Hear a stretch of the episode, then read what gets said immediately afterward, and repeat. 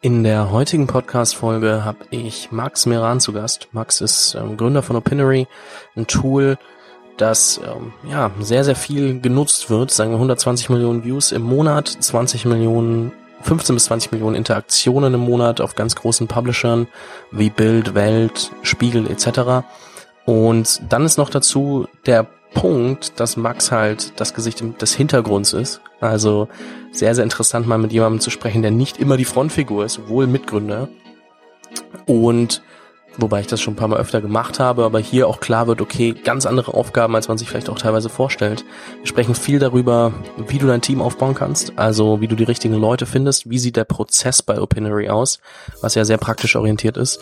Dann ähm, der Punkt, wie musst du deine Mitarbeiter coachen und schulen, dass das alles funktioniert. Das heißt auch wirklich zu gucken, okay, ähm, was muss ich denen geben und helfen und womit muss ich helfen, dass sie das auch äh, vorantreiben können, wie es vielleicht funktionieren soll.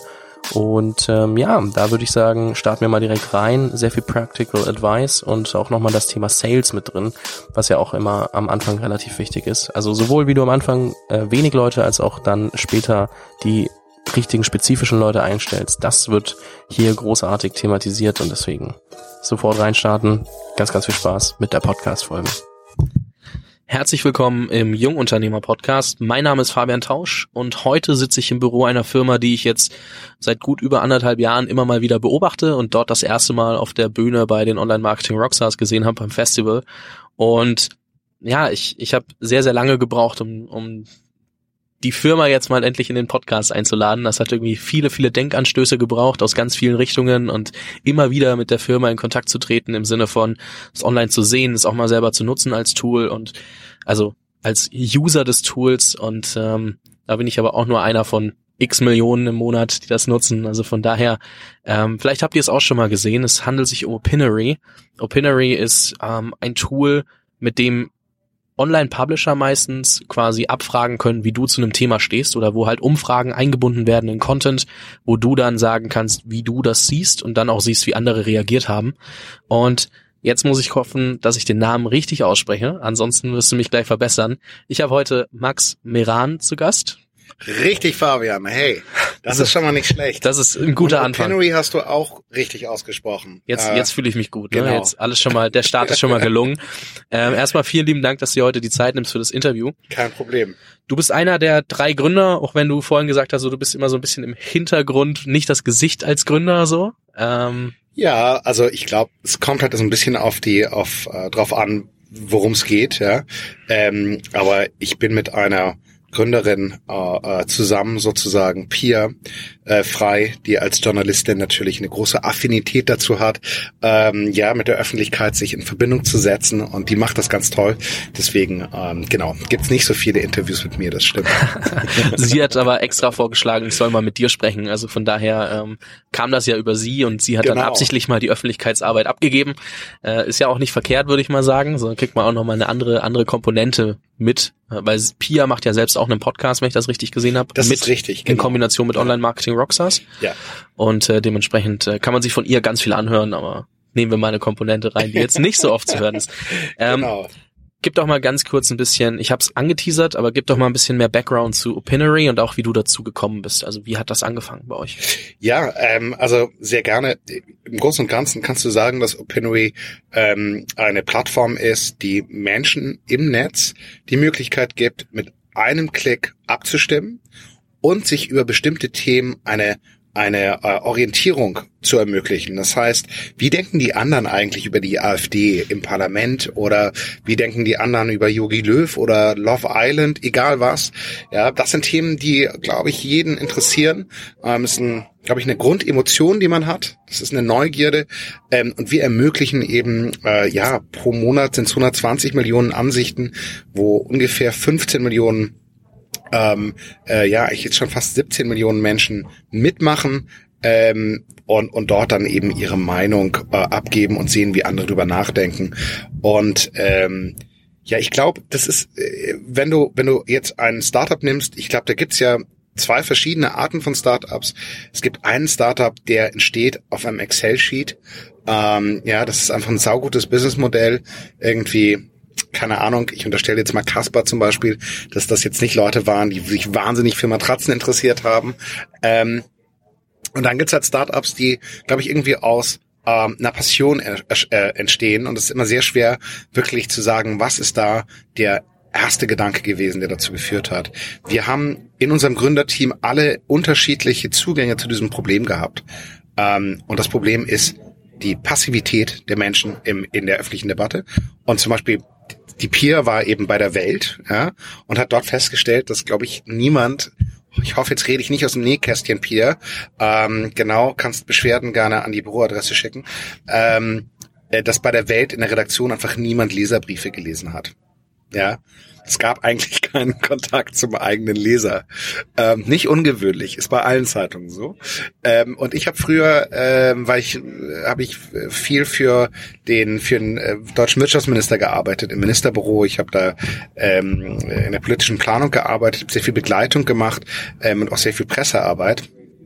Ähm, äh, damals für den Gutenberg. Und da ist mir immer aufgefallen, ähm, dass ja wir eigentlich keine Ahnung hatten, wie die Kommentare, die wir so abgelassen haben, eigentlich ankommen.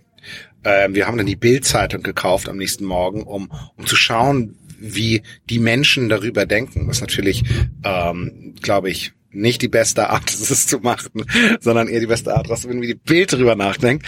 Und deswegen war für mich auch immer die Idee, was wäre, wenn man eine Möglichkeit hätte, eine, eine Many-to-One-Kommunikation zu ermöglichen, dass viele Menschen sich eben zu einem Thema in Real-Time Gedanken machen können.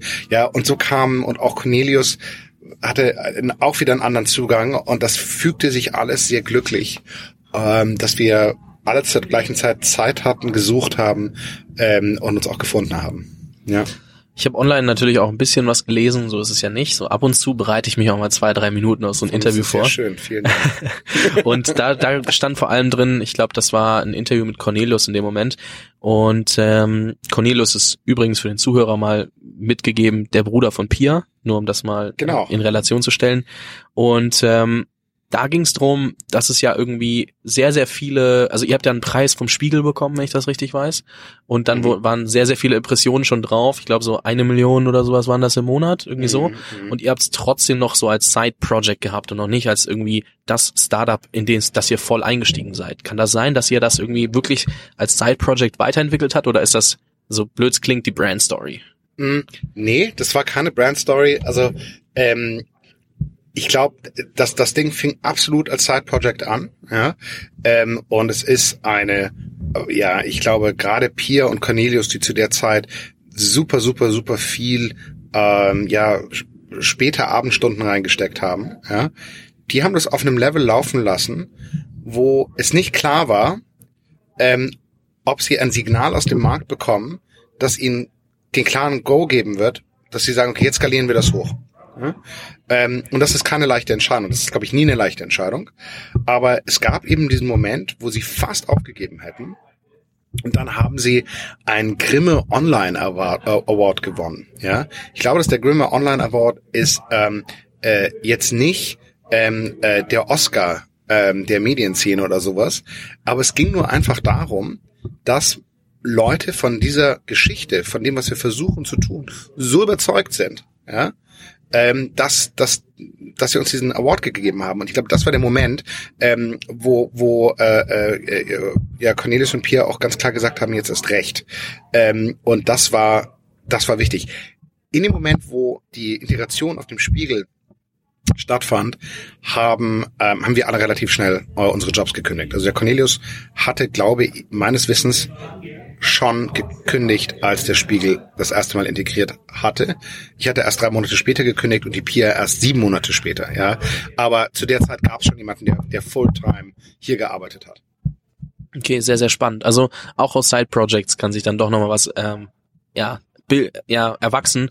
Und du hast vorhin so schön gesagt, wir sind ungefähr 52 Leute plus zwei Hunde und, äh, und dann noch ein paar Praktikanten und Interns, die noch mit ja. drin stecken. Also es ist ja schon sehr, sehr groß geworden. Also es ist jetzt nicht mehr so eine kleine Drei-Mann-Bude, sondern da ist ja irgendwie doch ein ganzes, ganzes äh, ja, Unternehmen draus geworden. Und wenn ich, wir sind vorhin durchgelaufen, äh, an jeder Ecke sitzt dann doch nochmal jemand und äh, Platzproblem gibt's hier in Berlin auch schon. Das heißt, es ist aus so einem Side-Project wirklich ein riesen mhm. Startup in dem dem Sinn geworden. Und du hast vorhin im Vorgespräch, als wir ein bisschen gequatscht haben, gesagt, deine Rolle hier ist einmal klar Visionen und Strategien mitzuentwickeln.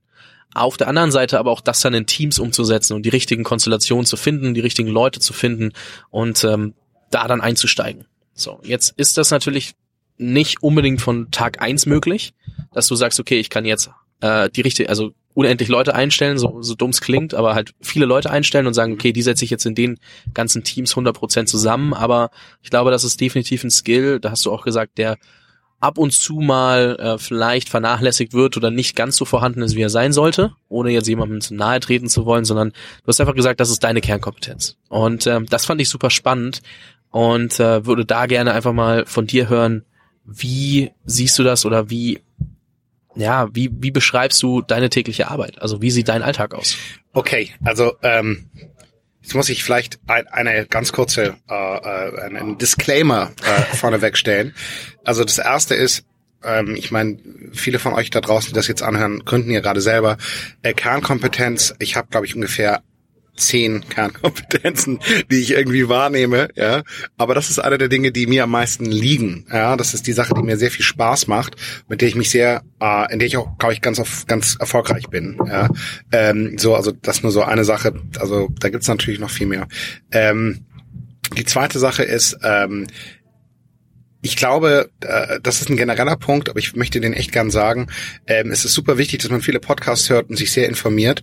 Ähm, aber wenn ihr glaubt, dass ich weiß, wie es geht oder irgendjemand weiß, wie es geht, dann habt ihr euch, glaube ich, geschnitten.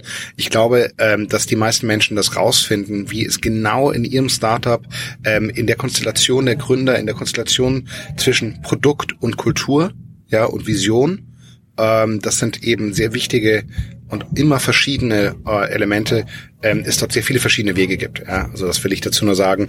Ähm, das, was ich jetzt hier beschreibe, sind nur die Erfahrungen, die ich gemacht habe. Ja, ähm, ja also wie sieht meine Arbeit aus? Ähm, ich glaube, dass, also wenn wir das jetzt spezifisch auf das Team runterbrechen, ähm, ich glaube, du hast konstant, du bist konstant am Rekrutieren. Also es gibt keinen Tag, an dem ich nicht ähm, kurz auf LinkedIn unterwegs bin, auf den ich nicht nachgucke, wen ich gestern Abend auf der Party getroffen habe, den ich irgendwie smart fand, ähm, und da reingucke, indem ich nicht ähm, ich habe jemanden, der für mich Menschen auf LinkedIn anschreibt, ähm, die irgendwie bestimmte Kriterien matchen, die ich definiert habe. Ähm, äh, da schaue ich auch eigentlich immer rein. Ähm, und ich gehe auch sehr oft mit Leuten Mittagessen und sag mal, hey, wer ist eigentlich bei deinem Startup gut? Ja, weil einige Startups, äh, wenn es denen nicht mehr so gut geht, ja, ähm, gehe ich sehr schnell in die Teams rein und fange an, mit den Top-Performern zu reden. Ähm, das klingt jetzt irgendwie furchtbar. Ich mache das auch nur ja, wenn ich weiß, dass der Startup irgendwie gerade in der Abwicklung ist oder so, ja, ähm, und das okay ist. Ähm, also Poachen mache ich eigentlich sehr wenig oder kaum. Ähm, aber ähm, genau, ich habe so ein Bild darüber, welches Talent gerade hier unterwegs ist. Und das ist zurzeit, glaube ich, ein Drittel meiner Arbeitszeit. Ja, und ich glaube, dass das von jedem Gründer ein Drittel seiner Arbeitszeit sein sollte, jedenfalls nach der Ideation Phase. Also Product Market Fit und Growth Phase, glaube ich, ist das mindestens ein Drittel.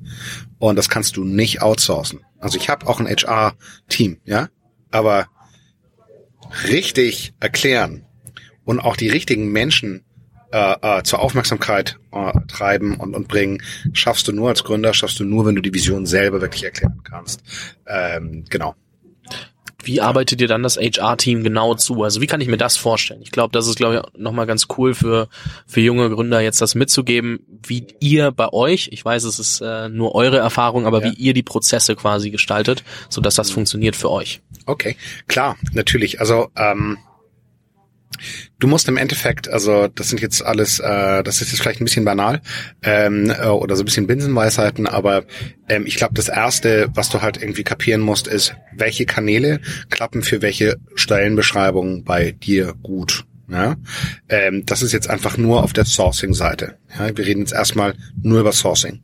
Ähm, alles, was später kommt, können wir dann nachher besprechen. Ja, aber ähm, ich kann dir so ein paar Hacks äh, äh, zeigen, die ganz cool sind. Also ein Hack ist, du nimmst dir ein, ähm, glaube ich, relativ billige Arbeitskraft äh, in Indien oder in den Philippinen etc. etc. Ja, ähm, die schreibt von deinem LinkedIn-Account als Gründer ähm, Menschen an, äh, die einen bestimmten Profil entsprechen. Sagen wir jetzt mal irgendwie, hat auf der Parsons School of Design UX studiert, irgendwie, ja. Das ist eine der besten irgendwie UX-Schulen, okay, oh, cool. Und ist in Berlin, ja. Ähm, so, und hat irgendwie so und so viele Jahre Arbeitserfahrung oder hat diesen Titel, obwohl das finde ich schon schwieriger, ja. Ähm, und was du dann sagst, ist im Endeffekt mit der ersten Mail kommt dann nur, hey, super interessantes Profil, lass uns doch mal connecten. Und dann zwei Wochen später, der, da sagt er nicht nein, weil, hey, das ist ein Founder und super interessant. Zwei Wochen später sagst du dann, hey, ähm, du wirst es nicht glauben, aber bei uns ist eine Stelle frei geworden. Das ist krass. So ein Zufall, dass wir uns gerade connected haben. Sollen wir nicht mal sprechen? Ähm, und so setzt du dann äh, im Endeffekt ähm, den, den Call. Also das ist ein Kanal, den du benutzen kannst.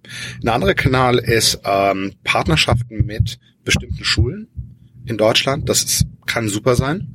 Da gehst du dann hin und hältst Vorträge vor Studenten. Ähm, danach kommen Leute.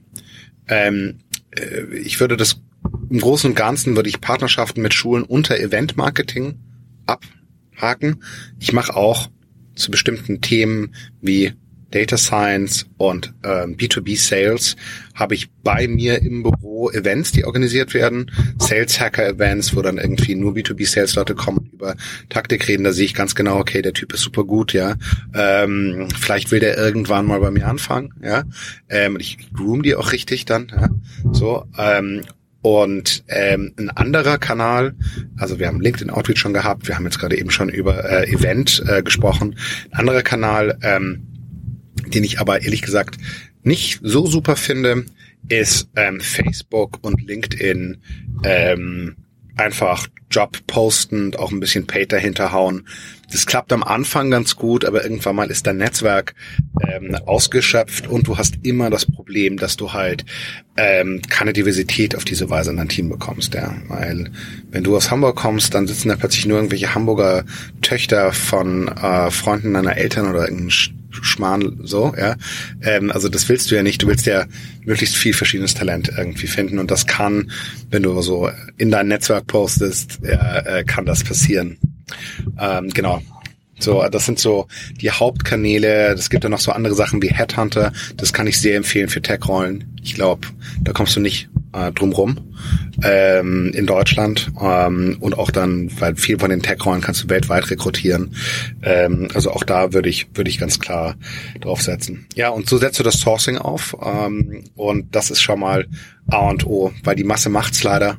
Ähm, du kannst doch smart werden in, in der Vorauswahl alle möglichen Tools, die ich ausprobiert habe, von psychografischen Geschichten, ähm, ja, bis zur Vorauswahl. Aber ich glaube, es geht vor allem darum, dass du einfach viel interviewst. Genau.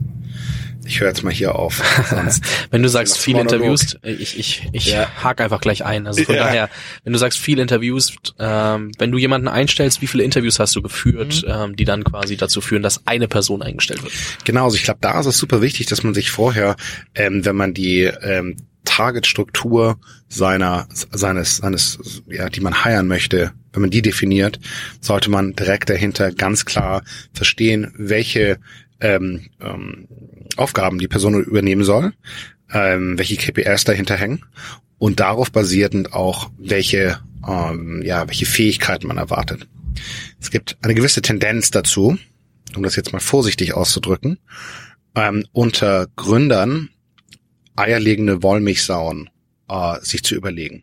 Hey, wir möchten den super analytischen Marketer haben, ja, ähm, der aber auch super kreativ ist und geile Social Media Snippets irgendwie kann. Ich glaube nicht, dass es viele Menschen gibt, die ähm, diese zwei Seelen in einer Brust tragen, sage ich jetzt mal. Ja, das ist natürlich eine Generalisierung, ja, aber ähm, ich sag jetzt mal so Typ irgendwie ähm, 17 Snapchat addicted und unglaublich Social Media aktiv, ist vielleicht nicht die gleiche Person, die dann auch äh, irgendwie ähm, das Clipfolio ähm, äh, Analytics Board irgendwie bis zur äh, achten Kommastelle irgendwie pflegt, ja. Ähm, also weißt du, da muss man auch äh, ehrlich sein. Wenn du das dann hast, Wenn du das weißt, dann kannst du definieren, okay, das sind die Jobs, ähm, die relativ klar gefasst sind. Da sind gute Jobs Descriptions und das sind die wichtigen Jobs und das sind die nicht so wichtigen Jobs. Es gibt ein paar Jobs, wenn du dann die Target Organization hast, wo du sagst, okay, das ist ein echt wichtiger Lead und das ist vielleicht ein bisschen austauschbarer, sage ich jetzt mal. Ja. Ähm, und bei den echt wichtigen, wir haben schon, wenn wir Zeit haben, also ich habe schon, ich würde sagen, es variiert, aber 15 bis 20 mache ich schon äh, relativ regelmäßig. Hin und wieder heiern wir zu schnell, so 5, 6, 7 Contender, das ist nicht so super. Ähm, aber so wie früher, wo wir irgendwie so zwei Leute hatten, hat gesagt, okay, ja, komm, bitte beide einsteigen, das würde ich heute nicht mehr machen. Aber Sind die Leute, die dir damals trotzdem vielleicht ein bisschen überschnell geheiert hat, immer noch da oder ist das dann auch wirklich, hat sich das gezeigt, dass das nicht funktioniert? Hm.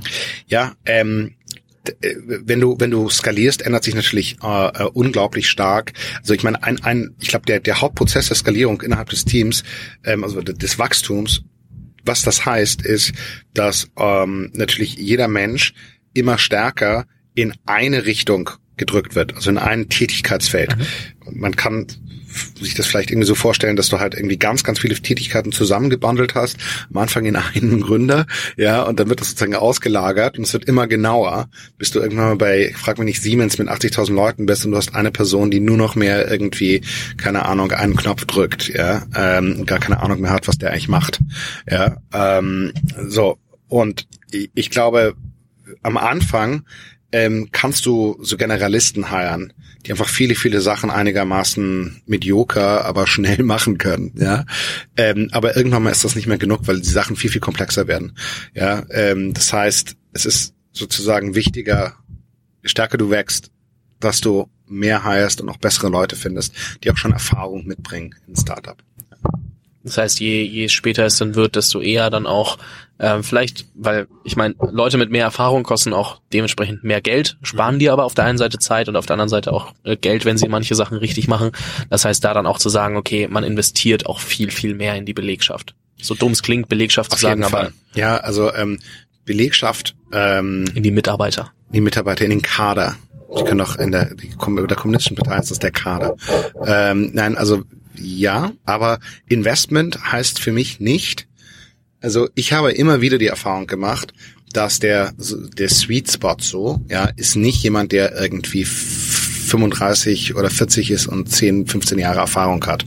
Ja, ähm, ich glaube, das ist nicht, ich glaube, Investment ähm, heißt, dass du dir Leute holst, die wirklich gut sind und die mit viel, viel äh, Investment eben in Lernaktivitäten, ähm, in Coaching, ähm, in deine Zeit, in deine persönliche Coaching-Zeit unterstützt dabei, besser zu werden. Ja, aber natürlich sind die nicht, also mein, mein Traum äh, Mitarbeiter, wenn ich den jetzt mal so beschreiben darf, ähm, ist, hat ähm, zwei bis drei Jahre schon gearbeitet, ja, und ist jetzt so bereit, so gerade davor Manager zu werden. Also der ist gerade davor, irgendwie Führungsverantwortung zu übernehmen, ist aber schon extrem autonom in seinem Tätigkeitsfeld.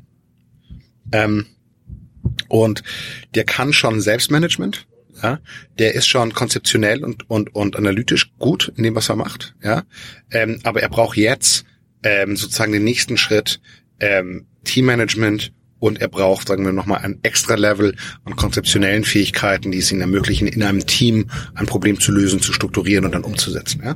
Ähm, also diese, genau, und das ist, glaube ich, so der Sweet Spot, ja. Ähm, weil da hast du Leute, die noch wirklich, wirklich Spaß haben und die noch wirklich weiterentwickeln, ja, äh, damit dann auch dein Team prägen. Wenn du jemanden hast, der ähm, schon sehr stark geprägt wurde, der irgendwie, ähm, der ist dann auch nicht so flexibel und meistens meiner Erfahrung nach zu teuer für das, was er bringt ich ganz offen sein darf. Ja. ja. Ähm, so und, und das glaube ich ähm, würde ich würde ich so als den Sweet Spot sehen. Ja. Also wenn du dich angesprochen fühlst als Hörer, ne, ich verlinke dir Max Profil einfach Fall mal auf LinkedIn. Max at opinory.com. Ah, das, das freut mich sehr, genau, um, dich kennenzulernen. Lieber das geht Sweet natürlich Spot. auch. Das geht natürlich dann auch. Ja. Ähm, zusätzlich dazu, jetzt hatte ich eine Frage im Kopf, ähm, wenn du sagst, äh, du hirest und ähm, ein Satz, der natürlich immer oft kommt, auch in der Startup-Szene, ist hire fast, fire faster. Nein. Ähm, nicht? Nein. Okay. Also sorry, okay, sorry, ich na, wollte, wollte ich nicht. Na, alles gut, ich, ich will ja deine Meinung dazu hören, weil man hört es immer, immer, massiv, immer wieder. Massiv schwachsinnig. Und es ist eine Sache, die ich immer wieder beobachte. So, also jetzt kann wir, jetzt kann ich mal richtig vom Leder ziehen. Okay. ähm, also eine Sache, die ich schon beobachte, ja, ist, dass viele Gründer ähm, sind 25, 26, 27, ja, und ähm, das ist ja toll, ja. Aber ähm, habt ihr euch schon mal gefragt, wie diese Leute, die nie in irgendwie großen Strukturen gearbeitet haben, eigentlich ähm, eine zweite Reihe ausbilden sollen. Ja, das sind Menschen, die meistens überdurchschnittlich motiviert und begabt sind, ja, aber ich weiß nicht, ob die so gut darin sind, irgendwie jetzt andere Leute zu coachen. Ich bezweifle das sehr stark, ehrlich gesagt, ja. Deswegen hört man immer wieder so Sätze wie, ähm, ja, ähm, ich will mich total aufs Produkt fokussieren. Das Team, ja, diese Teamfragen nerven mich total. ja, oder die funktionieren nicht. Ja, aber da habe ich jetzt richtig durchgegriffen. Ja? Ähm, so ähm, und habe da ein paar Leute ausgetauscht. So. Ähm, und ich glaube, das ist äh, alles symptomatisch von ähm, fehlender Managementfähigkeit. Ähm, und Management heißt, dass du für dein Team da bist, die unterstützt die ausbildest, so dass du selber irgendwann mal nicht mehr nötig bist, ja, dass du, das ist im Übrigen ein wunderschöner äh, Möglichkeit, auch deinen eigenen Stress zu reduzieren. Im Übrigen, falls da einige von diesen Gründern da draußen sind, ja, nimm dir die drei Monate, geh zu einem Coach, lern, wie man Menschen führt, ausbildet und zum nächsten Schritt bringt, ja, und dann hast du irgendwann mal nicht mehr alles auf deinem eigenen Teller und musst dich für alles verantwortlich fühlen, ja. Also das, das erlaubt dir auch kreativ zu bleiben während das Team wächst. Ganz wichtig. Ja? Also ähm, das würde ich so ein bisschen sagen. Ja. ja ähm, und leider gibt es gerade von einigen großen Investoren in Berlin, äh, äh, die auch bei uns beteiligt sind, ähm, natürlich eine gewisse Mentalität, gerade was Sales angeht, ähm, die ich für verfehlt halte. Das halte ich für ineffizient. Ja. Darf ich beim Thema Sales fragen, was du für ineffizient hältst und was du für effizient hältst? Ja klar. Ähm, also ähm, ich glaube, dass, dass ähm, Sales sehr oft äh, äh, Menschen anzieht, die nicht klar wissen, in was sie gut sind. Also so Generalisten, sage ich jetzt mal. Ja? Ähm, und viele Leute äh, ähm, nach drei, vier Monaten wissen, dass es, für, dass es nicht bei ihnen passt. Ja? Ich glaube auch, dass es bei guten Sales-Leuten fast unmöglich ist oder sehr schwierig ist, dass im, ähm, im Interviewprozess richtig rauszufinden. Ja, eine gute Salesperson kann einen äh, Interviewprozess äh, ja einfach total faken. Ja, die können das so gut, sich darzustellen. Die, die, du findest nicht genau raus in einem Interviewprozess, ähm, äh, äh, ob die Motivation wirklich äh, intrinsisch ist, ja, ähm, ob die Person wirklich strategisch ist, ja, äh, und strukturiert oder ähm, ob der total impulsiv irgendwie ähm, auf die letzte Nachricht in seiner Inbox klickt und nicht drüber nachdenkt, was der nächste Woche machen will. Das ist, äh, das ist gerade in dem Fall schwer, weil es einfach sehr schwer ist, die zu lesen. Ja? Ich glaube deswegen, dass es völlig okay ist, eine dreimonatige Probezeit zu, zu definieren. Ja? Zu sagen, okay, von beiden Seiten, wir schauen mal, wie das läuft. Ja? Denn es ist so, Sales hat über alle verschiedenen äh, ähm, äh, äh, ja, Teambereiche hinweg und in allen Startups den größten Turnover. Das ist im Übrigen in der Industrie auch so. Ja? Und ich glaube, ähm, was halt schlecht ist, ist rein zu hiren, so warm bodies, dann irgendwann mal zu gucken, okay, hey, wir haben den Revenue nicht und dann haut ihr die alle wieder raus. Ja, das ist, glaube ich, nicht so gut. Ich glaube, ich würde eben ganz klar diese drei Monate machen. Das andere Ding ist, hier wird ein bisschen schwieriger, ist, ähm, sehr oft werden Leute im Sales geheiert, um bestimmte Experimente zu fahren. Ja, ähm, entweder klappt der Sales-Prozess nicht oder das Produkt ist nicht gut oder was auch immer. Und wenn das dann halt nicht klappt, dann werden die wieder freigesetzt. Ja, das würde ich typischerweise nicht machen. Ähm, ich würde probieren, aus dem eigenen Sales-Team eine gute, eine, eine echte gute Sales-Person abzustellen, um um so Pivot-Ideen oder New Corp-Ideen zu testen, statt extra dafür jemanden einzustellen. Ja, ähm, weil ihr zu, ihr habt A eine Verantwortung, muss man jetzt mal auch ganz klar sagen, und B, weil ihr zu viel Zeit investieren werdet, diese Person überhaupt einzuarbeiten für etwas, was ziemlich unsicher ist. Ja? Das heißt mit anderen Worten, ihr gebt ein größeres Investment, als ihr eigentlich denkt, auf eine unsichere Idee. Mhm. Ja? Okay. Das heißt, da einfach viel bewusster mit den Ressourcen umzugehen und einfach auch zu gucken, wen haben wir schon da, wer könnte dieses Experiment umsetzen und dann vielleicht aber nicht in seiner normalen Rolle die ganze Zeit stecken, sondern im Experiment. Ganz genau, richtig. Und auf das Thema Sales zurückzukommen. Also du, ähm, ich, wir könnten jetzt auch durch eineinhalb Stunden darüber reden, ähm, welche ähm, Kultur herrschen muss und welche Trainings ja, und welche Transparenz ähm, und welche Datengrundlage auch, um Salesmensch, äh, Salespersonen gut zu coachen. Ja? Ähm, aber den Punkt, den ich einfach nur machen möchte, ist, man muss sie coachen. Man muss sie coachen, wie alle anderen äh, Mitglieder auch.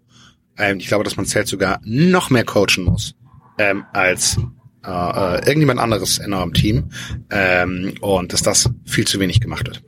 Worauf legst du die meisten Wert beim Coaching der Sales-Leute? Ist das, ich schätze jetzt mal ganz dumm, das ist nicht nur das Thema, wie verkaufst du besser, sondern äh, da sind doch noch ein paar andere Eckpunkte dabei, die, die du noch relevant hältst. Ich, ich verlasse das Thema Sales danach auch, aber das fand ja. ich jetzt gerade noch spannend. Wenn ich da nicht nachfrage, kriege ich, glaube ich, von den Hörern sehr, sehr auf den Deckel. Okay, ähm, okay, also ich glaube, dass es um, um ähm, äh, zwei Dinge geht. Es geht, also wenn du sagst, ja, Verkauf mehr oder Verkauf besser, dann geht man meistens davon aus, ähm, dass es sich hier um so klassische Verkaufstrainingsstrategien handelt, wie ähm, ja, visualisiert ihr dann gegenüber, teil ihnen bestimmten ähm, äh, irgendwie Stereotypen zu, da gibt's das Hunderassenprinzip, ich mhm. weiß nicht, ob du das mal ge gehört hast, so. Ähm, dann gibt's bestimmte handwerkliche Themen wie ähm, fangen mit Fragen an, ja, ähm, wie gehst du mit äh, Objections um? Ja, das mhm. sind alles Themen. Das ist auch wichtig, keine Frage. Ja, was aber glaube ich für mich noch wichtiger ist, ist, dass die Person, die ähm, dein Unternehmen repräsentiert, ja, im Sales, ähm, die Vision der Firma in ihren eigenen Worten, die Story der Firma in ihren eigenen Worten beschreiben kann. Und zwar aus jedem möglichen Angle. Das heißt, ihr müsst von Anfang an coachen, dass die Person anfängt mit dem, mit dem Warum. Warum Opinomy? Warum machen wir, was wir tun? Ja, dass die wirklich diese Vision überzeugend rüberbringen und an diese Vision im Übrigen auch glauben. Ja, so ähm, der typische, die typische Salesperson wird eigentlich anfangen mit einem ja so Produkt-Sales, ja, und das ist glaube ich immer falsch. Man muss immer mit dem Warum anfangen. Das ist die eine Sache. Andere Sache ist, ähm, ich bringe ganz klar, ähm, viele äh, äh Sales-Mitarbeiter haben extrem viele ähm, Bälle, die sie in der Luft halten müssen. Ähm, es ist, glaube ich, sehr, sehr wichtig, ähm, Techniken äh, zu trainieren, mit denen Sales-Mitarbeiter priorisieren können ähm, und ihren Tag und sich selbst besser managen. Ja, das fängt von ganz simplen Time-Management-Tools an, wie ähm, ja benutzt die Wunderliste ja, und teile dir alle deine To-Dos in, ähm, wie wir das hier machen, in Steine und Kiesel ein. So Sachen, wo du nachdenken musst ähm, und da, Sachen, die du einfach so abarbeiten kannst, eigentlich während du Musik hörst oder nach dem Essen und plan das wirklich durch. Mach jede Woche ein, eine Wochen-Check-in-Liste, die auch kommuniziert wird. Ja, ähm, so, ja, das sind, glaube ich, wichtige Themen ganz kurz zur Ergänzung, Steine und Kiesel meint, wenn du mit Kieseln anfängst, kannst du am Ende die großen Brocken nicht mehr machen. Das heißt, erstmal mit den größeren Brocken vielleicht auch anzufangen und dann mit Kieseln das Glas aufzufüllen, wenn du es dir so vorstellen möchtest. Ähm, einfach genau. nur, um das mal ganz kurz zu ergänzen, weil vielleicht auch ganz cool ist, da dann zu verstehen, was genau ihr meint. Äh, das heißt, die Sachen, die ihr coacht, sind einmal klar, dass das Warum. Also da wirklich, dass die Leute das verstehen, kommunizieren können, aber auch wirklich logischerweise für das Warum auch in der Firma sind. Und der zweite Punkt, äh, Selbstmanagement. Und da dann alles Mögliche und dann wahrscheinlich noch ganz viel weiteres. Aber das wären erstmal die, die genau, Punkte. Sorry, also äh, ja, okay. Wenn du, wenn du sozusagen mal eine Struktur haben möchtest, ich ja. habe drei äh, äh, Buckets, in denen ich äh, äh, coache. Mhm. Der erste Bucket ist im Endeffekt Client, also Kundenskills. Ja, ähm, da würde sehr viel vom klassischen Sales Training reinfallen. Mhm. Wie führe ich Gespräche? Ja. Kennst du Never Split the Difference von Chris Voss? Nein. Schicke ich dir zu. Das ist super, vielen Dank. Ähm, das zweite ist, ähm, äh, dass ich ähm, sehr stark an ähm, Self-Management Skills, das heißt, wie priorisiere ich meinen Tag. Mhm. Ähm, da geht es aber auch so ein bisschen darum, ähm, wie man mit äh, Druck umgeht und wie man mit Feedback umgeht, etc. wie man sich selber Lernziele setzt. Das ist bei uns sehr wichtig. Und das dritte ist, ähm, dass wir äh, ganz klar so Team Skills haben. Ja, die werden immer wichtiger, ähm, je höher du äh, steigst. Da geht es ja darum, wie man irgendwie in einem Team zusammen konzeptionell arbeitet, wie man in einem Team zusammen ähm, ja, äh, Probleme lösen kann. Ähm, das, das wird immer wichtiger äh, und da haben wir dann noch ein 360 Grad Feedback ähm, der aus dem Team kommt, auf jeden sozusagen, ähm, wo man genau diese Themen wie Kommunikationsstil etc.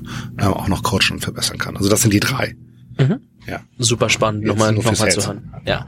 So, jetzt sind wir von, äh, von Team zu HR zu Sales und jetzt hast du mir gerade schön den Loop wieder zu Teams gespannt, wo wir ja anfangs mal drüber gesprochen haben und äh, wo ich auch gesagt habe, eine deiner Kernkompetenzen, um das äh, richtig auszudrücken und dir äh, nicht irgendwie zuzuschreiben, dass du nur eine Kernkompetenz hättest, was du ja vorhin nochmal schön verbessert hast, ist ähm, diese Vision in, in ähm, Teams runterzubrechen, also so doof sich auch manchmal anhört, ne, aber dass man halt wirklich von Vision und strategischer Planung hin zu, wir setzen das jetzt so um und das, das sind die richtigen Leute, die das machen, das ist die Problemlösung, die, die vorangetrieben werden muss, äh, umgesetzt wird. Wie und worauf achtest du, dass äh, solche Teams zusammengesetzt werden? Also wie kann ich mir das vorstellen? Weil es ist ja doch erstmal schwierig zu greifen, wenn man es selber noch nie gemacht hat. Mhm.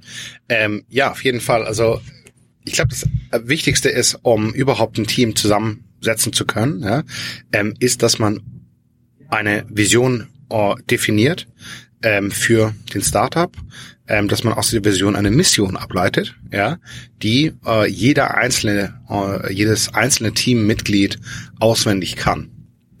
Und wirklich weiß ganz genau, was machen wir hier eigentlich. Ja? Mhm. Ähm, und zwar nicht im Sinne von irgendwie, wir wollen 100.000 Euro erreichen, sondern äh, im Sinne von, ähm, wenn ich jetzt bei dem Kasper-Beispiel bleibe, ich weiß nicht, was Kaspers äh, äh, Mission ist, aber vielleicht wir wollen ähm, äh, den Menschen einen erholsameren Schlaf weltweit ermöglichen. Ja, ähm, so, ähm, genau. Und ich glaube, das ist extrem wichtig, dass man das erstmal definiert. Ähm, wenn du dann weiter äh, reinschaust, ähm, ist es, glaube ich, äh, nicht doof, sich Gedanken darüber zu machen, welche generellen Outputs ja, du dir von diesem Team äh, erhoffst. Ja? Und da sollte man sehr klar sein. Sehr oft, was, was wirklich sehr oft passiert ist, man hat irgendein Problem äh, in, einem, in einem Startup und dann sagt man, hey, da heiern wir jemanden, der kümmert sich dann drum. Ja? Das ist normalerweise keine gute Idee. Wenn du aber vorher dir genau Gedanken darüber machst, welche äh, Tätigkeiten du eigentlich erwartest, welche Outputs du erwartest, ja, zu welcher Qualität, dann fällt dir sehr schnell auf, ob das überhaupt eine Person ist, ob das mehrere Personen sind oder ob es sich da eigentlich eher um einen fehlenden Kommunikation zwischen existierenden Teams zum Beispiel handelt. Ja? Ähm, und das wird dir äh, schon sehr viel sagen darüber, äh, äh, ja, was für Teams du, du, du, du baust. Am, am Anfang ist es so, dass das alles nicht so wichtig ist, weil du gar kein Budget hast, um irgendwie so zu differenzieren. Deswegen heierst du erstmal ein Allrounder, ja. Da musst du dir dann nicht so viel Gedanken drüber machen. Irgendwann mal kommt der Punkt, wo der Allrounder, der sich seit Anfangszeiten, ja, wahnsinnig den Arsch aufgerissen hat, ja, ähm, einen Vorgesetzten bekommt. Denn selten ist es so, dass diese Allrounder auch so gut sind, dass sie dann in einer komplexeren äh, Organisation zum Manager aufsteigen können. Das ist ein schwieriger Prozess. Ähm, da können wir gerne drüber sprechen, wie wir, wie man den managen kann, aber das ist nicht leicht. Ja, das fängt so, wenn du so 40 Mitarbeiter hast, fängt das an. Ja? Ähm, aber wenn du erstmal an dem Punkt bist, geht's dann darum, dass du die verschiedenen Tätigkeiten, die du dir aufgeschrieben hast, verschiedenen Outputs, dann bündelst ähm, in, ähm, ich würde jetzt mal sagen, ähnliche Tätigkeiten und zwar ähnliche auch vielleicht Veranlagungen. Ähm, und dann wirst du sehr schnell die Job Descriptions finden, die dahinter liegen, die Rollen, die dahinter liegen. Ja? Ich würde vorsichtig sein, einfach zum nächsten Startup zu gehen, zu sagen, wie macht ihr das? Denn sehr oft ist die Realität zwischen dem, was Menschen machen und dem, was auf ihr Jobtitel sagt, ist sehr schwammig. Ja? Menschen haben eine bestimmte ja, Veranlagung und suchen sich dann den Job, ähm, den sie, ähm, den sie, den sie gerne machen, besonders in noch ja nicht so strukturierten äh, Unternehmen. Ja, also deswegen würde ich echt anfangen zu sagen, was sind die Outputs, die bündeln ähm, und dann fällt dir sehr schnell auf, welche Job Descriptions da drauf passen wie das Team äh, strukturiert ist. Wie macht ihr das mit, du hast nämlich vorhin auch gesagt, ihr habt relativ viel, wenn es um solche Teams geht, auch äh, Feedback etc., dass man guckt, dass das alles auch immer dem ganzen Ziel entspricht und sich auch zielführend entwickelt und nicht irgendwie man am, am ganzen Ziel vorbei entwickelt, wenn man oder vorbei arbeitet. Ähm, wie, wie handhabt ihr Feedback-Struktur in diesen Teams? Also wenn das Team nicht nur eine Person ist, also selbst da wird es ja auch sein, dass die Leute feedbacken müssen, aber gerade wenn es größere Teams sind, wie guckt ihr, dass ihr, dass ihr Feedback-Kultur etc. zusammenbringt? Ja, ähm, ja, also das ist äh, etwas, wo was ich super super wichtig finde. Ja, also ich glaube, ähm, was wir machen ist, dass wir einmal im Quartal ähm, haben wir ein Offsite, wo wir alle zusammenkommen. Und ähm, vor diesem Offsite gibt es einen anonymen Feedbackbogen, wo wir Quartal auf Quartal vergleichen im gesamten Team, was eigentlich gut gelaufen ist, was nicht so gut gelaufen ist. Da stellen wir Fragen wie, ähm, ja, macht es dir Spaß, bei OpenRe zu arbeiten? Ja, ähm, fühlst du dich ernst genommen? Kannst du hier noch Nutzt wachsen? ihr eure eigenen Umfragetools dafür? Aber selbstverständlich. Nein, benutzen wir nicht. Wir benutzen Google Forms. Jetzt habe ich es, ähm, genau, Ah, ja, ja, ja. Ah, ja, ja. ähm, und genau, das machen wir. Ähm, dann ist es aber so, dass wir, wenn du in die verschiedenen Teams reingehst, einmal im Quartal kriegt jeder ein 360-Grad-Feedback. Das heißt von allen anderen Mitarbeitern. Ja? Ähm, und wir haben als kleinste Feedback-Einheit, wenn du so willst, ja, haben wir sogenanntes One-on-One-Feedback, das immer, äh, äh, ja, also das ist keine Einbahnstraße, sondern das ist immer, beide geben sich Feedback und ist typischerweise ähm, in einem Team auf Augenhöhe oder im Functional Lead. Ja? Und da geht's wirklich ganz stark darum, dass man sagt, okay, ja, in dieser Situation hast du das gemacht, was waren die Auswirkungen davon? Ja, mein Tipp wäre dies und das. Ja? Ich würde sehr gerne, dass die Leute, das ist das Ziel von mir, dorthin kommen, dass sie sowas nicht persönlich nehmen, ja, und sagen, oh, der Arsch, was fällt ihm eigentlich ein, sondern sagen, du, eigentlich das Feedback, damit kann ich gar nichts anfangen. Ich glaube, das ist auch nicht so ich, ja. Ich habe sofort wieder vergessen oder ah, das habe ich jetzt schon ein paar Mal gehört. Ähm, ich glaube, da sollte ich mal was dran machen. Ja?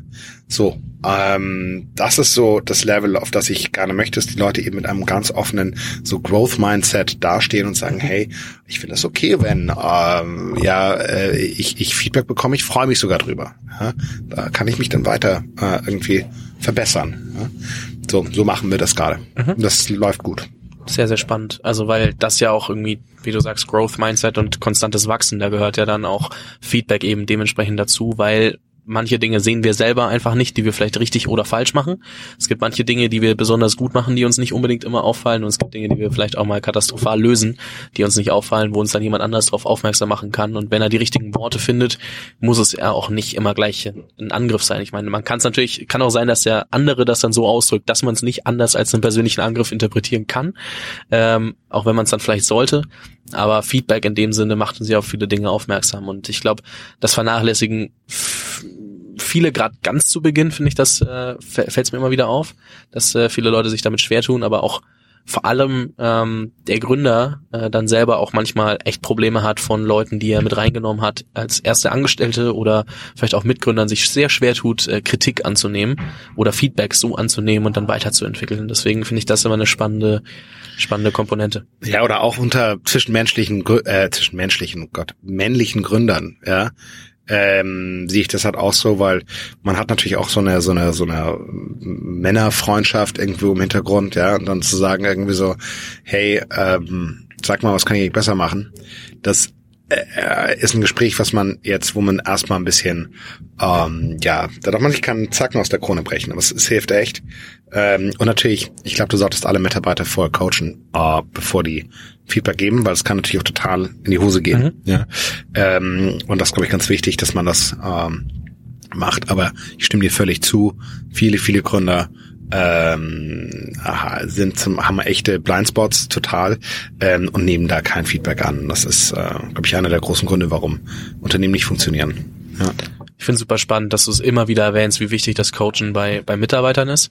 Ich glaube, das ist auch was, äh, wo, wo ich definitiv nochmal mit Leuten drüber sprechen muss, auch äh, in Interviews, vielleicht auch nochmal irgendwann nochmal mit dir.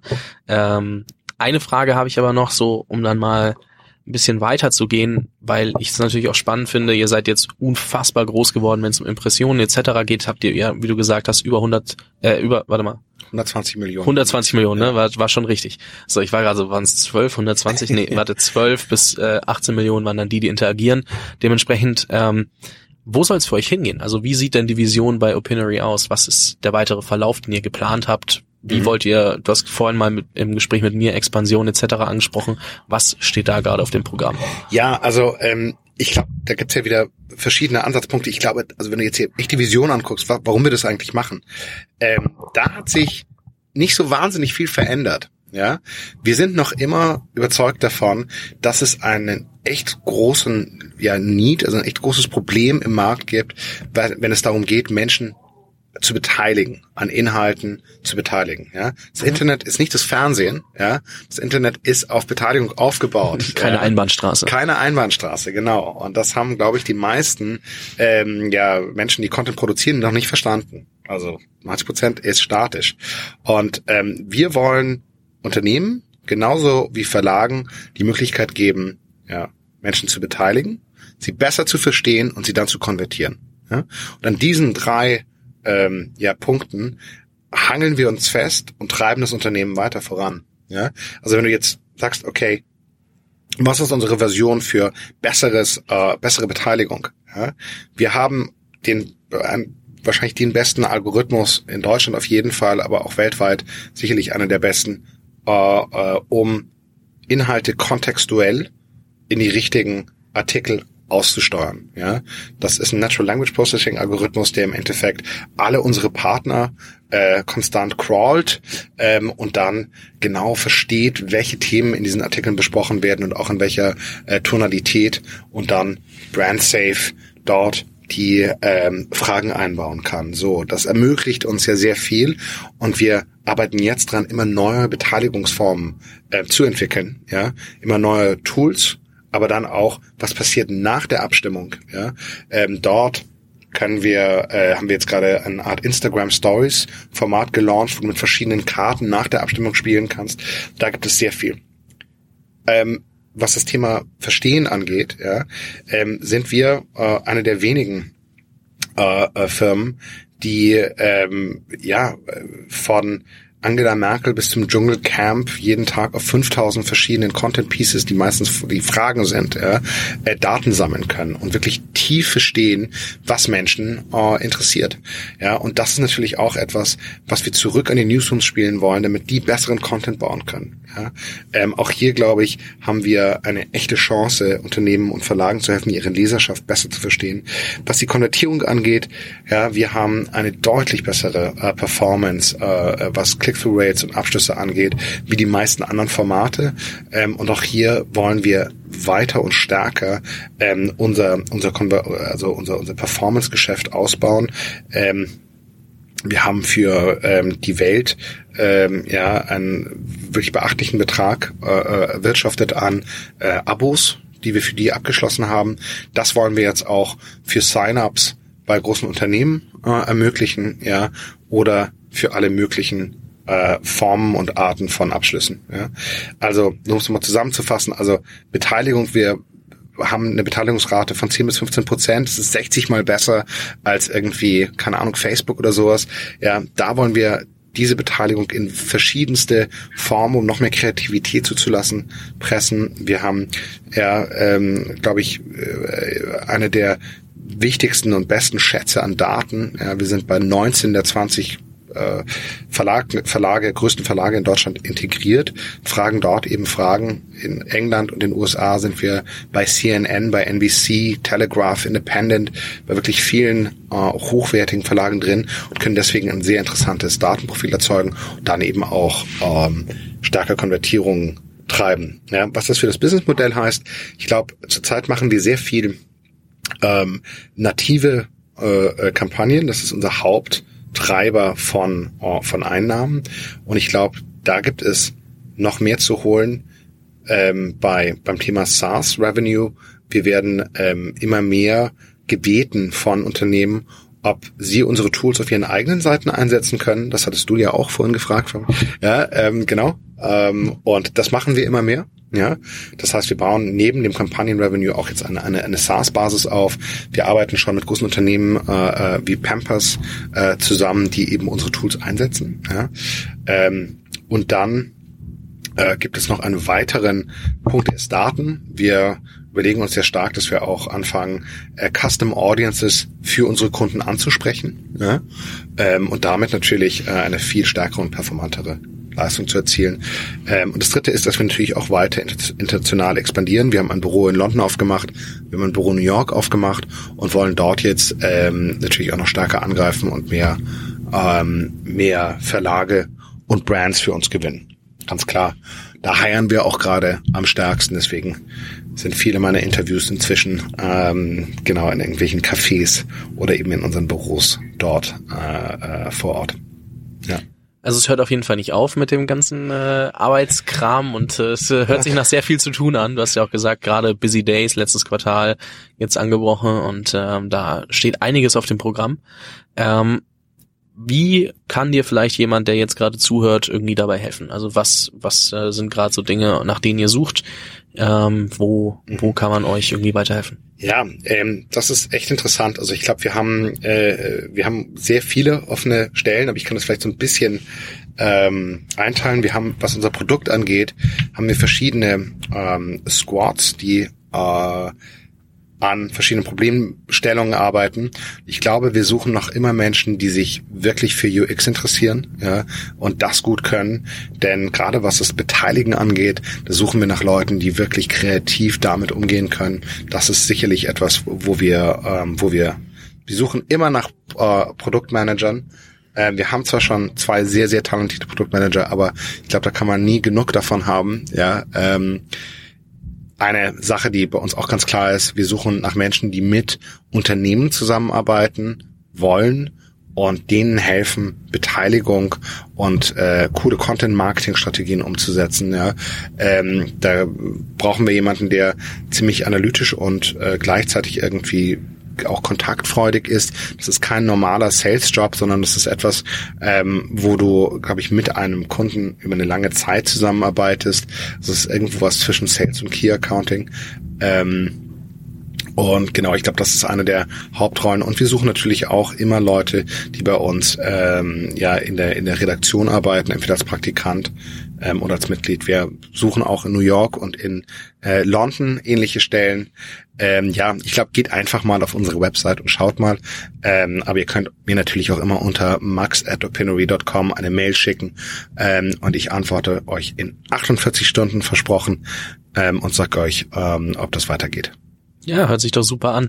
Hättest du die Mail nicht erwähnt, hätte ich's gemacht. Also ich war ah. schon, ich hatte sie schon im Kopf so, das kommt jetzt auf jeden Fall nochmal. Also Max, vielen lieben Dank für deine ganze Zeit. Es war ein sehr, sehr spannendes Interview. Es sind sehr, sehr viele spannende Themen aufgekommen, viele, viele Sachen, wo ich jetzt auch nochmal weiß, okay, da werde ich dich oder andere Leute nochmal zu befragen. Das heißt, da hörst entweder du oder andere hören von mir nochmal äh, zu den Themen. Und äh, ich glaube aber sehr, sehr viel Input, den wir auch nicht unbedingt im Podcast schon so oft äh, vorhanden hatten. Also wie du siehst, es macht auch manchmal sehr, sehr viel Sinn, nicht das immer die Frontfigur zu nehmen. So, dementsprechend ähm, vielen lieben Dank für deine Zeit. Es war mir, also es hat mir sehr viel Spaß gemacht. Ich hoffe dir auch. Und ähm, auf jeden Fall. Ich äh, wünsche euch weiterhin viel Erfolg. Ja, vielen Dank. Und an euch da draußen, kümmert euch um eure Leute. Bitte, sie werden es euch danken. Das ist ein besseres Schlusswort, geht ja gar nicht. Ich glaube, das war so die Podcast-Folge schlechthin, wenn es ums Thema HR geht, also Recruiting in einem Unternehmen, in einem Startup, sowohl zu Gründerzeiten als auch dann später, wenn es größer wird. Und deswegen nochmal vielen lieben Dank an Max, weil das war schon sehr, sehr detailreich und sehr viele Einblicke waren dabei, die super spannend sind für jeden da draußen. Das heißt, egal, ob du gerade in der Gründungsphase steckst oder schon ein bisschen weiter bist. Und dann eben auch nochmal der Punkt, so wie gehst du ins Coaching mit deinen Leuten? Also überhaupt erstmal zu verstehen, dass du für deine Leute arbeitest und nicht deine Leute immer nur für dich, ist super wichtig und dass du mitverantwortlich bist, dass die gecoacht werden, sich weiterentwickeln etc. ist, äh, glaube ich, ein sehr, sehr wichtiger Punkt. Und ähm, ja, das war, fand ich einfach super cool und äh, bin da super dankbar für. Und ähm, gebe dir jetzt nochmal gerne einen kurzen Ausblick auf die nächste Folge. In der nächsten Podcast-Folge haben wir Dr. Fabian Heilemann zu Gast, ist ähm, Partner bei Early Bird Ventures, also Investor in Tech Companies.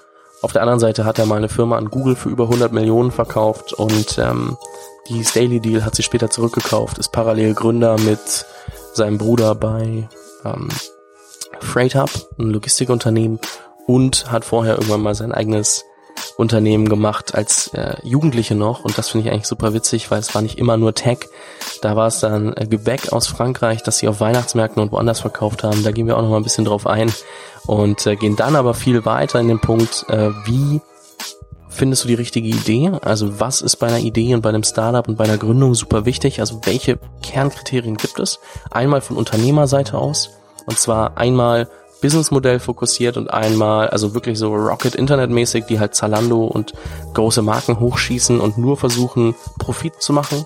Dann aber auch, wenn du vorgehst, wie vielleicht bei Freight Hub in dem Moment, wo es dann mehr so Passion Project ist, wie das sich entwickeln kann. Und dann aber auch nochmal aus der Sicht eines Investors, in dem Fall speziell Early Bird, die sich natürlich auf Tech Companies fokussieren. Also Tech im Sinne von wirklich Cloud-basiert, was es alles gibt aber das kannst du sehr gut auf jede andere Idee und jede andere Phase abstrahieren, was natürlich das Interview super wertvoll für dich als Gründer macht, weil jemand, der schon einige Unternehmen erfolgreich hochgezogen hat, äh, ist immer ein spannender Partner, wenn es um sowas geht. Worauf hat der geachtet? Und deswegen freue dich auf jeden Fall aufs nächste Interview in diesem Podcast und bis dahin wünsche ich dir eine erfolgreiche Woche. Vielen Dank fürs Reinhören. Dein Fabian. Ciao, ciao.